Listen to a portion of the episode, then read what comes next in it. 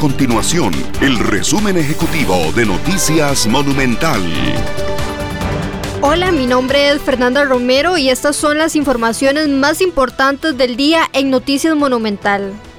A cuatro días de que inicie el cobro del marchamo 2022, el Ministerio de Hacienda no ha remitido sus valoraciones y recomendaciones al presidente de la República, Carlos Alvarado, sobre la ley que busca aplicar una rebaja en el derecho de circulación.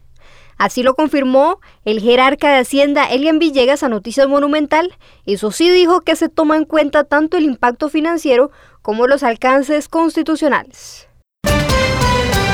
Tres aumentos fuertes para el bolsillo de los costarricenses se juntaron este jueves. Se trata de las tarifas en los pasajes de autobús, las gasolinas y el tipo de cambio del dólar, el cual roza los 648 colones en ventanilla. Estas y otras informaciones usted las puede encontrar en nuestro sitio web www.monumental.co.cr. Nuestro compromiso es mantener a Costa Rica informada. Esto fue el resumen ejecutivo de Noticias Monumental.